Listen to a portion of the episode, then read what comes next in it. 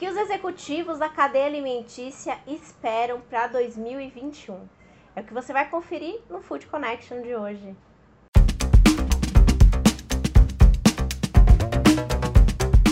Olha aí mais um Food Connection no ar, o programa para toda a cadeia de alimentos e bebidas, hoje no episódio de número 123. Eu sou Ana Domingues, tô aqui toda semana trazendo muita informação, tendências e ideias ao lado de grandes especialistas desse mercado. Quer ficar por dentro de tudo isso? Só se inscrever no nosso canal e ativar as notificações e acompanhar todos os nossos episódios. Esse o último episódio de 2020. 2020 que foi um senhor ano, não só para o mercado alimentício, mas sim para toda a nossa economia. E nesse episódio a gente vai ter aí um overview do que foi esse ano para esse mercado alimentício e entender um pouquinho o que nos reserva 2021, quais foram esses aprendizados e o que, que a gente vai levar para o próximo ano, quais são as nossas perspectivas, o que, que a gente já pode esperar para o ano que vem. E para entender um pouquinho desse cenário, né, a gente fazer aí, né, uma previsão, não dá para a gente prever o futuro, mas dá para a gente já ter algumas projeções. E quem compartilhou é, essa experiência, esse sentimento do que foi 2020, do que esperar para o próximo ano, foi o Gustavo Moreira de Aquino, que é sócio fundador da empresa Sabores da Índia, uma empresa de temperos que explicou, é, compartilhou com a gente, né, como foi o ano dele e o que, que ele espera para 2021. Vamos conferir.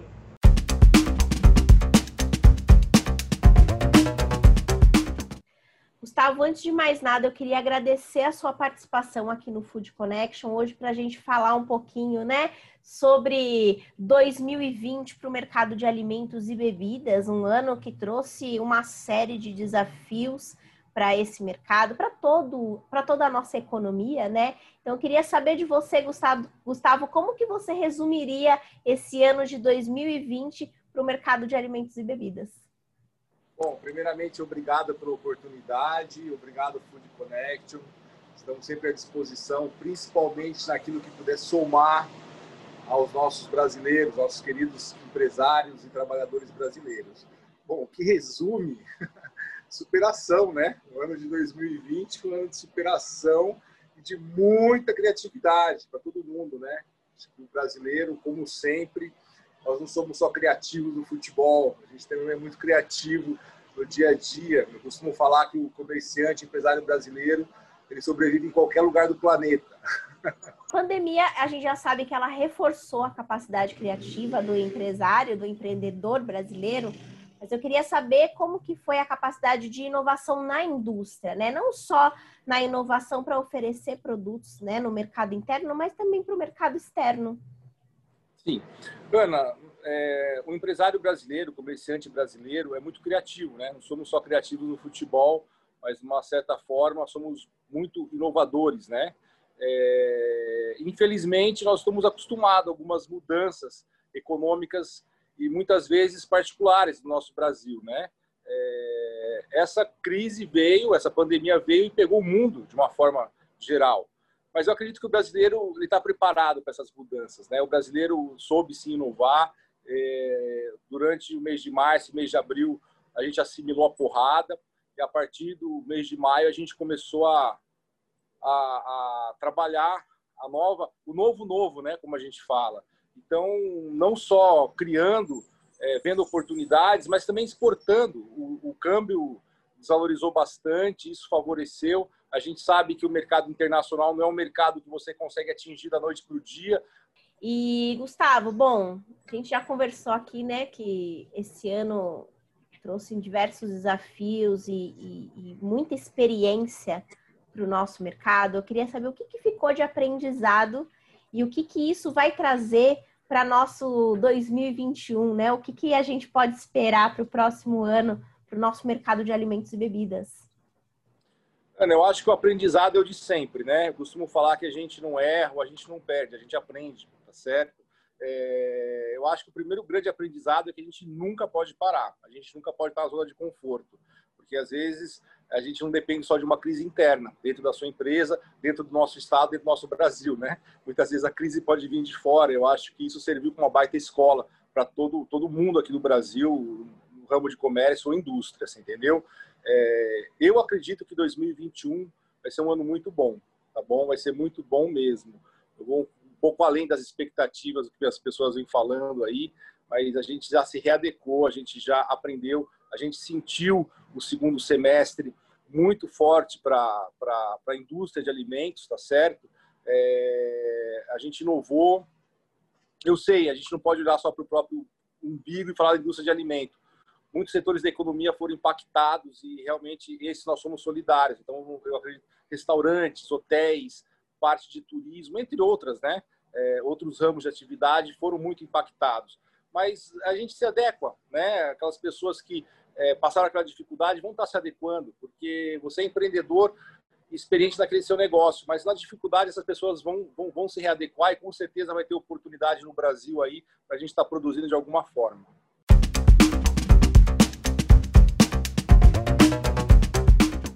Para o mercado food service, será que o sentimento é o mesmo? Bom, quem trouxe é, esse sentimento e compartilhou um pouco dessa experiência, né? Um mercado que também aprendeu e se desafiou e foi criativo para superar todas as dificuldades, né? O mercado food service é, evoluiu bastante em 2020, né? E quem compartilhou um pouquinho e falou sobre todo esse cenário e suas expectativas para o próximo ano foi o Rodrigo Barros, que é CEO da Boali. É, vamos conferir a entrevista?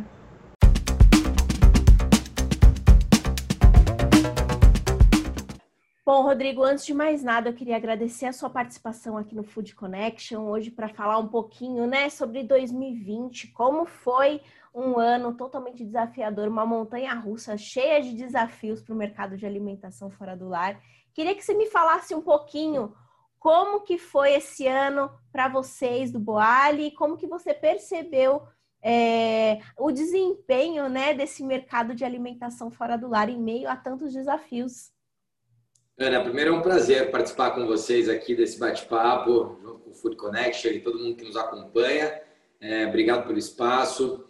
De fato, né, um ano extremamente desafiador, aliás, o mais, é, o mais desafiador que a gente conhece, né, que a gente pôde vivenciar, né, a nossa geração principalmente. É, e de fato, assim, a gente, eu, eu, o que eu posso dizer em relação a, a Boali, né, vocês cobrem muito bem o mercado e eu acompanho vocês. Mas em relação à Boali, o que eu posso dizer é que a gente agiu muito rapidamente. Eu acho que isso ajudou bastante. A gente tem uma cultura aqui dentro de trabalhar em meio ao caos. Né? Então, eu venho, eu venho muito dessa área de tecnologia. Né? Meu background tá, é, tem a ver com tecnologia. Eu fiquei por dois anos no Vale do Silício, depois na Europa, atuando com, com o mundo de startups, investindo em startups. E, e, e eu trouxe isso, de certa forma, para a Boali e isso ajudou, né? porque a gente fala muito de resiliência. E, e eu não sei se você conhece, tem um, um livro chamado Antifrágil.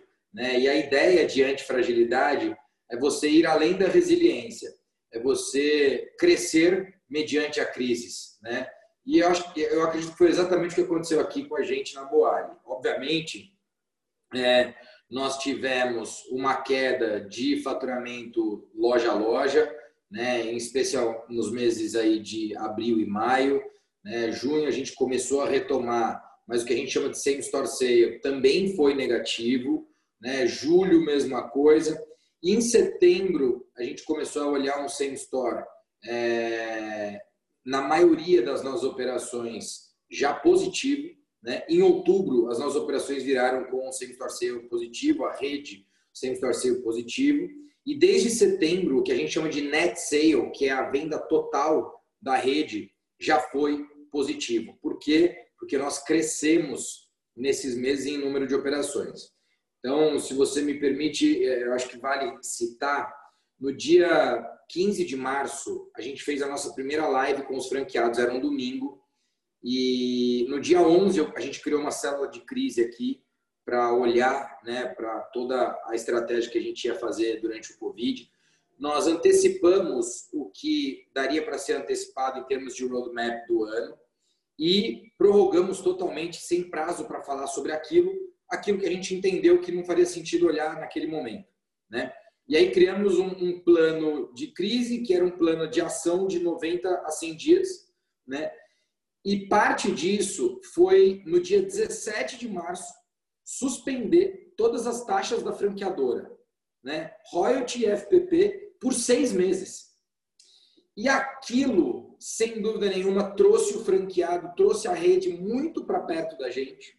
E, e eles perceberam que a gente realmente ia dar todo o suporte necessário durante a crise.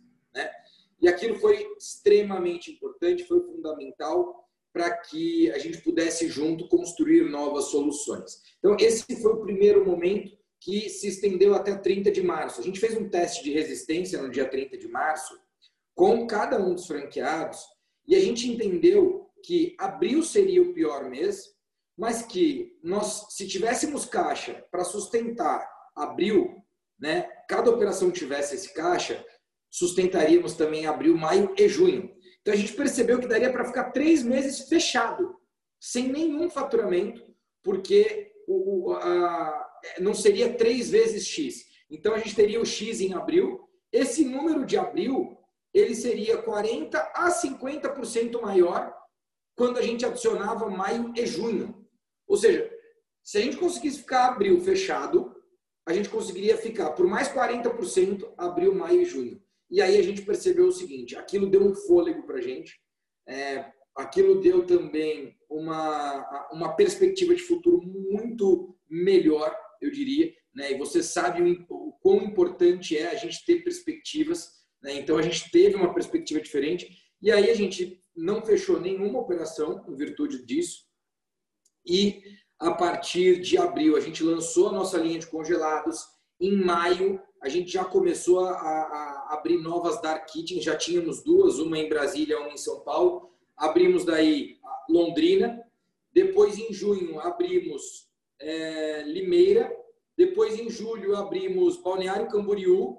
E agosto, abrimos é, Indaiatuba. Né?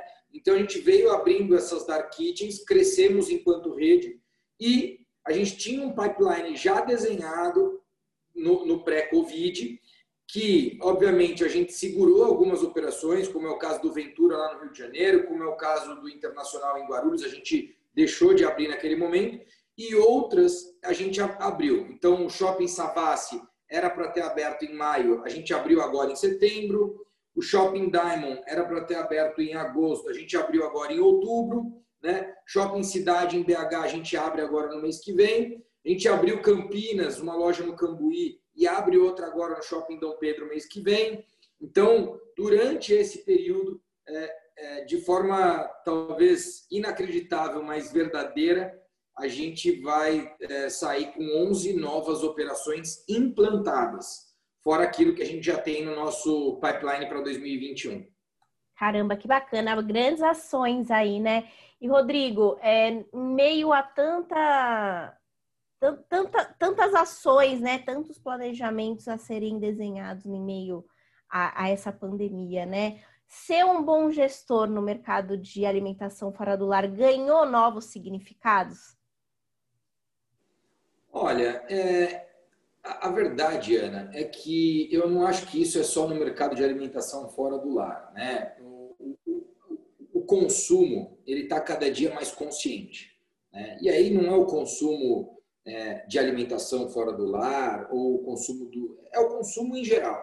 Né? O consumidor aumentou o nível de consciência. Por quê? Porque ele tem mais informação, né? ele está melhor informado. E o consumidor estando melhor informado, ele vai buscar aquilo que tem mais fit, que tem mais adequação com o que ele quer. Né? É, dito isso, esse nível de consciência aumentando, ele fortalece o nosso mercado de health food. Ele fortalece o mundo de alimentação saudável. E se você aumenta teu nível de consciência, você tem uma tendência em buscar comida que te faça bem. E aí você vai provavelmente buscar a boalha. É, o, o, que acontece quando você pensa em alimentação fora do lar ou quando você pensa em consumo em geral é o consumidor ele tem hoje novos hábitos de consumo Isso sim foi acelerado durante a pandemia.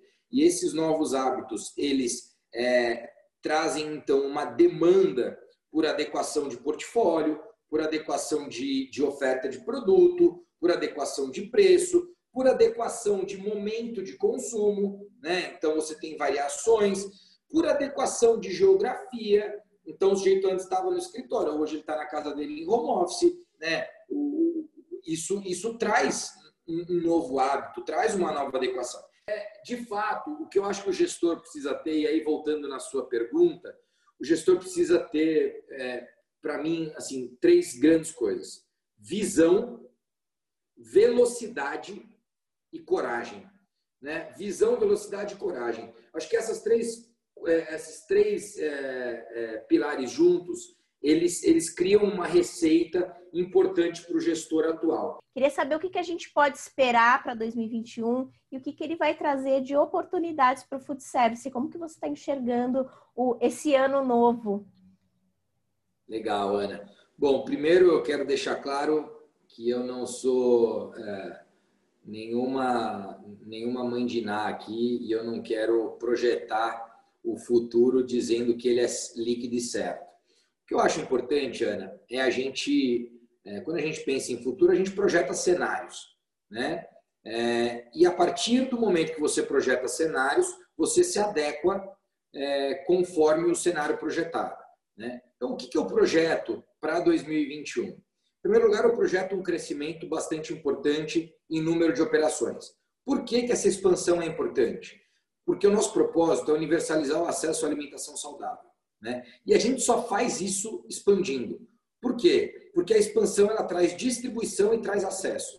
Né? Então a gente vai expandir, a Boali vai no ano que vem trazer aí pelo menos mais 40 novas operações é, no Brasil, né? e a gente deve expandir para mais dois ou três estados dentro do nosso pipeline para 2021. O segundo ponto é a gente vai trazer, é, dentro dessas duas novas marcas, Sandureba e Vegan Lovers, a gente vai trazer um portfólio com novos produtos, né? E a gente entende que o Sandureba vai ajudar ainda mais a universalizar esse acesso, porque o ticket médio dele é metade do ticket médio de Boali e Vegan Lovers, né?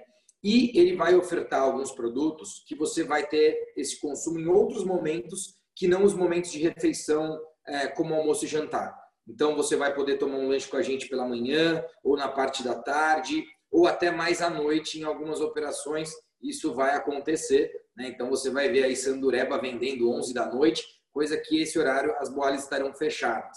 Né? Então tem, tem também um pouco dessa, dessa perspectiva. É, em relação à boalha, a gente vai lançar um produto por mês. Né? Por quê? Porque quando a gente aumenta o volume no delivery, especialmente, esse cliente ele, ele, ele precisa de novidade, né? Ele precisa poder ter acesso. Obviamente, ele vai comer aquilo que ele já gosta, mas ele precisa ter ali uma novidade, ele precisa provar algo diferente. E aí a gente quer ofertar um prato por mês. Fizemos isso já em novembro com o nosso risoto de limão siciliano. Agora, em dezembro, a gente vem com um novo wrap com uma nova cenoura. Então, assim, a gente vem inovando e produzindo novos produtos. E quem está à frente disso, liderando esse movimento, é o meu sócio, o Vitor Jansante, que vem fazendo um trabalho espetacular. E acho que vai 2021 vai dar um, um, um resultado bastante importante.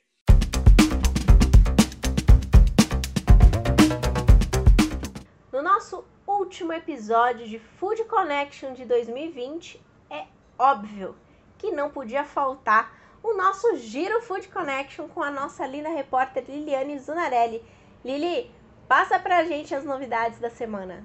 Olá, Ana! Olá, galera! E depois de algumas semanas comentando o que estava acontecendo nos nossos eventos digitais, eu estou de volta com as novidades da indústria de alimentos e bebidas e a RAP e a Brasa Elétrica firmaram uma parceria de brand, que ao fazer o pedido, os clientes poderão receber uma pizza capaz de deixá-los de cabelo em pé durante a entrega. É do alto de um caminhão de manutenção da rede elétrica.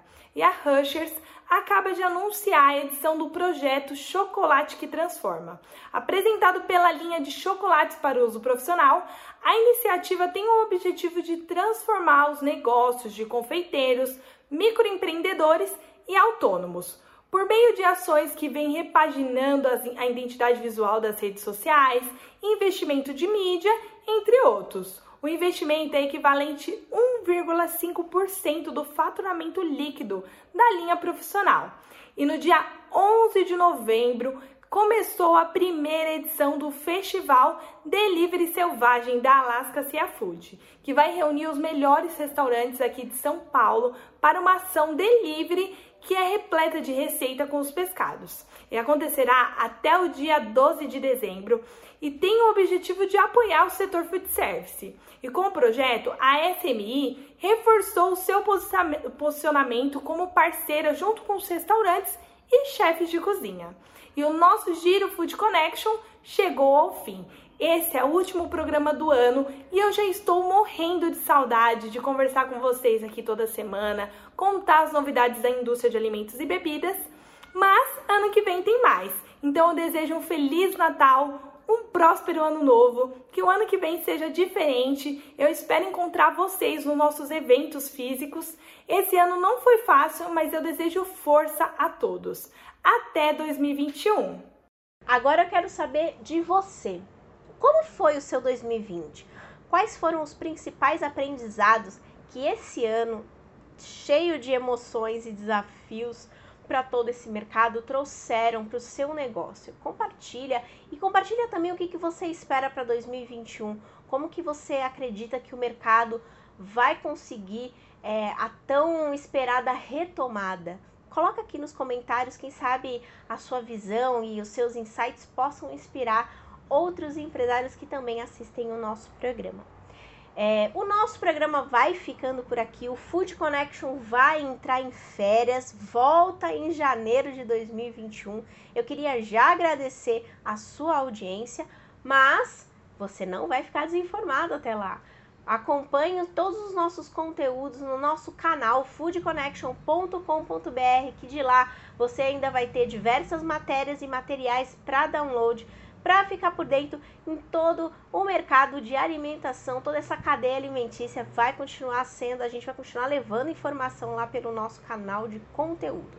Agradeço a sua audiência, desejo a você um ótimo final de ano e te espero em 2021 aqui no Food Connection. Até logo!